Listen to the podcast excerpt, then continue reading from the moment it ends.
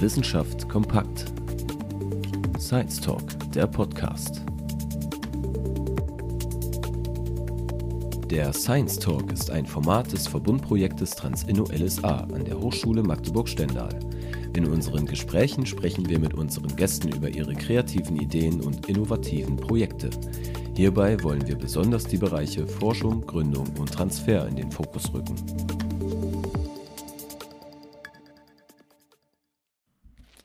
Hallo und herzlich willkommen zu einer neuen Folge unseres Podcasts Science Talks. Und in dieser Folge geht es um das sogenannte Projekt Now House. Ich bin Kati und mir gegenüber sitzt Max Odell, mit dem ich heute konkret auf seine Arbeit Lucy, Licht, das ans Herz wächst, sprechen werde. Ja, schön, dass du da bist, Max. Magst du dich kurz vorstellen? Hi, ich bin Max. Ähm, wie Kathi gerade schon gesagt hat, habe ich äh, im Projekt Nauhaus eine Narrative für die Zukunft erstellt. Ich bin im ähm, Fachbereich Design und studiere dort im sechsten Semester.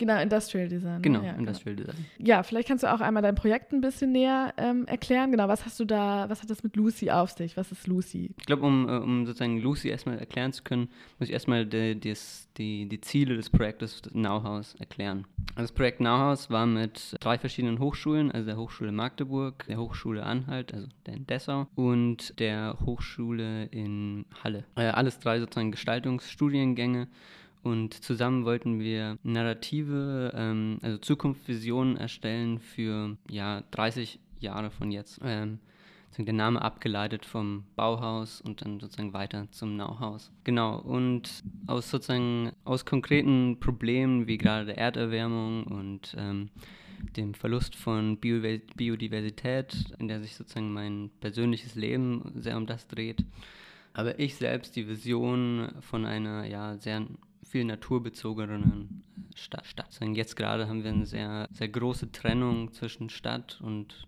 ja, Natur und ich hoffe, die halt in meinen Projekten ein bisschen ähm, zu beseitigen. In meinem Projekt Lucy selber habe ich mich mit äh, biolumineszenten Lichtquellen beschäftigt. Nach, dem, sozusagen, äh, nach der Recherche und dem Anschauen vieler verschiedener äh, Lebewesen, die mit biolumineszenten Licht arbeiten, habe ich mich entschieden, mit Pilzen weiterzuarbeiten. Auch aus den Gründen, weil ich sozusagen, ich hätte auch Lust gehabt, mit äh, biolumineszenten Bakterien weiterzuarbeiten oder mit biolumineszenten Algen, aber da habe ich Probleme mit dem Zoll bekommen. Zum Glück äh, gibt es innerhalb Europa das Schengen-Abkommen, deswegen musste ich damit nicht mit dem Zoll arbeiten und es gibt eine sehr große Pilz-Community. Ja, äh, ich habe mit einem polnischen Pilzzüchter zusammengearbeitet, der mir sozusagen dann Proben von zwei Pilzen geschickt hat, wilden Quer äh, Zwergknäuling und dem Bitterausterpilz wahrscheinlich jetzt keinem bekannt, sind jetzt auch nicht zum Verzehr geeignet, aber sind eben beides Pilzarten, die bioluminescent sein können. Biolumineszenz ist sozusagen äh, die, die Fähigkeit von manchen äh, Organismen, die äh, sozusagen Licht auszustrahlen. Kann die verschiedensten Formen annehmen und ist auch in der Evolution, hat sich auf die verschiedensten Wege sozusagen herauskristallisiert, findet vor allem, findet man vor allem in den Tiefen des Meeres, genau, weil dort sozusagen die Lebewesen auf ihr eigenes Licht ange, angewiesen sind. Wie vorhin eben auch schon erwähnt, man findet es in Bakterien, in Fischen, Glühwürmchen auch. Über Glühwürmchen selber kann ich auch viel reden, aber äh, ja, äh, das ist wahrscheinlich das prominenteste Beispiel, ja. Okay, das heißt, die Pilze können selbst Licht herstellen und die hast du dann genutzt, um Lucy zu verwirklichen.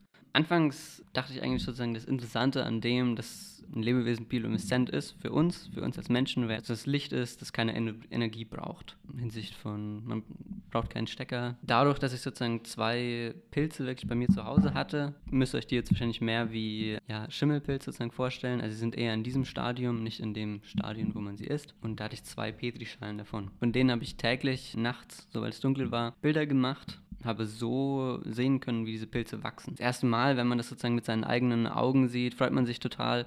Und wenn man, man sozusagen diese, dieser Pilz weiter wächst und er in verschiedene Wachstumsstadien durchläuft, freut man sich halt immer mehr und man man merkt irgendwie, dass man einfach eine emotionale Bindung zu dieser Lichtquelle aufbaut. Und das ist halt etwas, das man jetzt zu einer Glühbirne selbst nicht hat. Und wie kam es auf den Namen Lucy? Warum Lucy? Es gibt verschiedene Gründe dafür. Einerseits, ich wollte so einen, einen ja, menschlichen Namen haben, weil es, ist, es geht ja um die Beziehung von mir zu meiner Lichtquelle. Deswegen der der menschliche Name Lucy. In der Biolumineszenz gibt es immer zwei Stoffe. Es gibt einmal Luciferin, das ist das Protein, das sozusagen später leuchtet. Und es gibt Luciferase, das ist das Enzym, das diesen Leuchtprozess katalysiert. Und diese, diese beiden Namen sind wiederum abgeleitet von, äh, von dem Namen Lucifer, aus der griechischen Mythologie, was so viel wie der Lichtbringer hieß äh, oder heißt. In römischen Zeiten ist es im Sinne von Teufel zu sehen. Lucy, der Lichtbringer. Vielleicht kannst du konkreter nochmal so ein bisschen auf den Prozess an sich eingehen, also so vom Anbeginn, so wie kamst du überhaupt da drauf und dann so ein bisschen den Weg, was waren genau deine Aufgaben und bis es zum letztendlich zu dem Licht kommt, genau, das wir am Ende haben. Also angefangen selber habe ich mit äh, Insekten und wollte sozusagen neue, neue Formen finden, wie wir die für uns nützlich sind. Und bin da sozusagen durch das Glühbirn, Glühwürmchen zu einer Taschenlampe gekommen und dann bin aber sozusagen die, die Faszination der Biolumineszenz mit mir durchgebrannt. Ich habe mich sozusagen mehr damit beschäftigt noch. Dadurch bin ich eben, habe ich mir erstmal auch verschiedene Produkte, die es jetzt schon gibt, mit Biolumineszenz angeschaut. Das sind aber vor allem sowas wie Kickstarter-Kampagnen oder Science-Gadgets, Kindern irgendwas beibringen können. Also es gibt so ein paar Konzepte dazu. Weiter dann sozusagen habe ich sozusagen mir diese Pilze geholt, bin dadurch auf diese neue Eigenschaft, diese humanitären Eigenschaft irgendwie dieser, dieser Beziehung zu dem Licht ge gekommen. Später habe ich dann sozusagen gesucht, in welchen, in welchen Plätzen unseres jetzigen Lebens so eine Lichtquelle Platz finden könnte. Denn ich muss einerseits bedenken, welche Voraussetzungen braucht dieses Lebewesen, also sei es von Feuchtigkeit, Temperatur, Sonneneinstrahlung, in welchen Räumen bin ich täglich, wöchentlich, um sozusagen eine Beziehung überhaupt aufbauen zu können, in welcher an welchen Plätzen will ich diese, diese, diese Qualität des Lichtes? Denn ähm, das biolumineszente Licht ist jetzt nicht weißlich unbedingt. Es gibt ein ganzes Farbspektrum von biolumineszenten Lichtes, aber die meisten Lebewesen sind entweder grün, die findet man eben vor allem über der Erde, oder bläuliches Licht, sind die findet man eher im Ozean. Dadurch fallen halt zum Beispiel so Plätze wie die Küche oder sowas weg, weil ich will nicht mein Essen in einem grünlichen Licht sehen. Das macht es eher unappetitlich. Dadurch bin ich halt eher auf so Plätze wie das Schlafzimmer und äh, das Wohnzimmer gekommen. Vielleicht so das Kinderzimmer. Und ist es so hell, so wie so eine normale Lampe oder ist das so ein bisschen dunkler oder? Wie kann ich mir das vorstellen? Das, das, Licht von meinen kleinen Pilzen war jetzt sehr, sehr schwach. Also ich musste unter einer Bettdecke zehn Minuten warten, um sozusagen das Licht überhaupt erkennen zu können. Aber das hat natürlich auch viel damit zu tun, dass das jetzt noch das Myzel, also ist sozusagen das, was von Pilzen unter der Erde ist, wo sozusagen Licht sowieso nicht so gebraucht werden würde und dass die Pilzkolonien, die ich jetzt hatte, in 5 cm großen Petrischalen nur waren werden die jetzt natürlich wachsen, dann wird das Licht stärker. Es gibt aber auch ähm, Erfahrungsberichte von biolumineszenten Pilzen in Australien, äh, mit deren Licht man zum Beispiel ein Buch lesen kann. Das ist sozusagen ein Punkt, sozusagen, wo man noch mehr suchen kann, ist nach anderen Spezien von Pilzen. Es gibt sehr viele biolumineszente Pilze, was da jetzt sozusagen der beste wäre. Und es wird auch sozusagen versucht, dieses Gen so zu manipulieren ist, dass das Licht stärker wird. Aber dein Prototyp ist jetzt ein bisschen größer als das, was du damals unter der Bettdecke hattest. Die, ich finde, die, die intimste Beziehung, die wir gerade zu Bäumen haben, ist, wenn man im äh, Pilzen haben, ist, wenn man im, durch den Wald geht und an dieser ja, sehr rauen Rinde diese sehr filigranen äh, Organismen sozusagen haben, wo man sozusagen diesen ja, einen Widerspruch zwischen dieser sehr rauen Rinde und diesen filigranen Pilzlamellen hat. Und deswegen wollte ich auch äh, in meinem in meinem Produkt ja, äh, sozusagen mit diesen, diesen Baumstämmen arbeiten. Außerdem ähm, können sich die Pilze eben von diesem Baumstamm ernähren. Dieser Baumstamm, den ich jetzt zum Beispiel benutzt hätte, mit so einem Durchmesser von 20 Zentimetern, von diesem könnten sich die Pilze vier bis fünf Jahre ernähren. Das heißt, die Lampe würde fünf Jahre, vier bis fünf Jahre existieren. Aber dann könnte ich eben sozusagen wieder weitergehen und mir einen neuen Baumstamm suchen. Bin sozusagen wieder von, von Geburt bis Tod die, meine Lampe dabei. Sozusagen so wird diese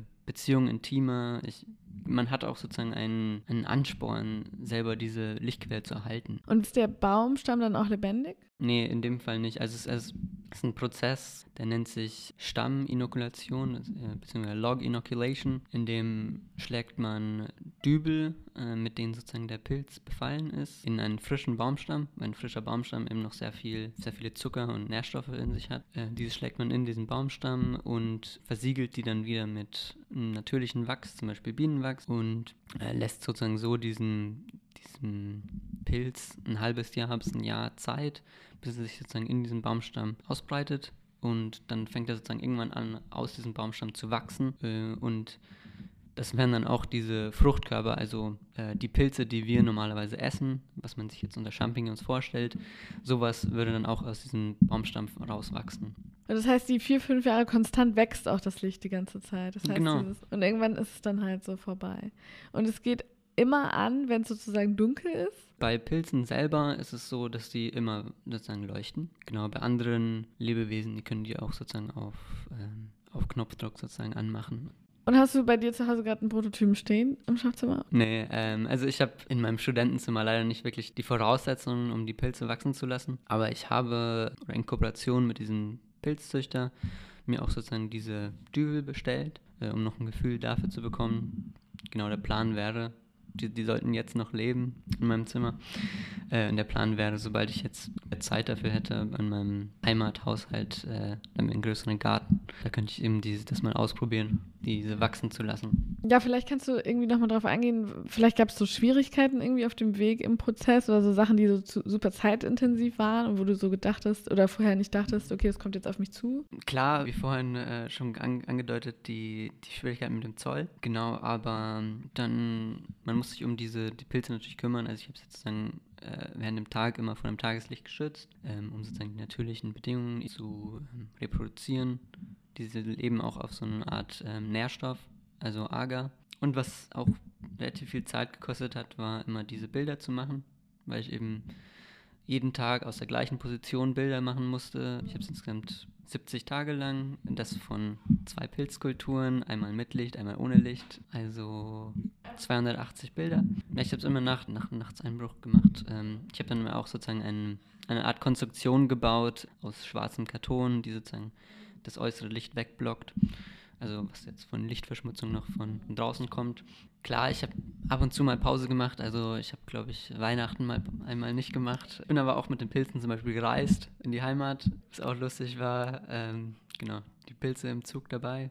Sind die dann also so flexibel im Sinne von, muss, wie muss man die transportieren? Ich habe sie ehrlicherweise einfach in eine Socke gepackt und ähm, im Koffer gehabt, also damit sie einfach ein bisschen gefedert sind. Und du hast eben gesagt, in deinem Studentenzimmer gibt es nicht die Voraussetzungen für Lucy. Was wären denn die Voraussetzungen? Man könnte das schon so halten, nur für diesen ersten Teil, wo sich sozusagen diese Pilze ausbreiten innerhalb dieses Stamms. Okay, das heißt, das braucht man und, und danach könnte man sie einfach überall. Genau, also die Pilzsporen sind zum Beispiel auch nicht gesundheitsschädlich. Genau, man hätte keine Probleme, solange man jetzt einen Pilz nicht isst. Du hast es vorhin schon angesprochen und zwar diesen Ausblick auf das Jahr 2029 war ja sozusagen der Sinn dahinter. Und da gab es so drei Kriterien für die Entwicklung der Projekte. Nummer eins angemessen, also irgendwie, es muss nachvollziehbar sein, warum es sinnvoll ist, das zu realisieren. Dann wünschenswert, also so ästhetisch für den Menschen, man es auch einfach schön findet. Nummer drei ist machbar, das heißt, genau, technologisch, ökonomisch und ökologisch realisierbar sein. Was ist denn deiner Meinung nach am ehesten für Lucy der Fall? Also klar, dass es alle irgendwie zutreffen, aber was war dir am wichtigsten? Ich glaube, es war wünschenswert oder sowas. Also, wie am Anfang angedeutet, äh, das ist meine eigene Zukunftsvision. Aber auch wünschenswert ähm, in dem Sinne, dass man halt nicht alleine in seinem Zuhause ist. Sozusagen, also jetzt auch einfach eine Beziehung zu seinem so eine Möblierung hat. Ich fand das Beispiel ganz schön, das du am Anfang gebracht hast mit, ja, zu einer Glühbirne hat man halt einfach keine Beziehung so und wenn da aber was wächst und es sieht einfach, also es sieht dann ja auch anders aus, einfach so ein paar Monate später hast du halt nicht mehr dasselbe Licht, stelle ich mir eigentlich richtig cool vor. Ja, vielleicht abschließend die Frage so, ja, was, was jetzt auf, auf Lucy zukommt. Kannst du dir vorstellen, noch weitere Projekte zu realisieren oder das noch weiter zu verfolgen mit Lucy? Also generell, ich versuche noch mehr sozusagen Projekte in diesem diesem Feld zu machen, wo es sich sozusagen um Biodesign dreht, also sozusagen die Verbindung von der Wissenschaft, oftmals in Kooperation mit Biologen und Design. Selbst für Lucy einerseits klar dieses Ausprobieren nochmal das wirklich ähm, in diesen Stamm selbst zu setzen und diesen Prozess mal ähm, durchzuspielen. Wahrscheinlich wäre das auch zum Beispiel leichter, wenn man das mit einem wirklichen Pilzzüchter noch äh, macht. Da sozusagen dann die Chancen, dass es nicht funktioniert, wesentlich kleiner sind. Und ich hoffe mir einfach viele, viel mehr ja, ähnliche Projekte, also in diesem Feld von Biodesign. Ich glaube, das ist einfach so eine, eine Riege, die unsere Welt gerade braucht. Voll cool. Ja, danke, dass du da warst, Marc. Mega. Ja, dann danke für deine Zeit und dann den Einblick in, in Lucy. Und vielen Dank fürs Einschalten. Bis zum nächsten Mal. Der Science Talk ist eine Initiative des Verbundprojektes Transinno LSA, gefördert vom Bundesministerium für Bildung und Forschung aus der Richtlinie Innovative Hochschule.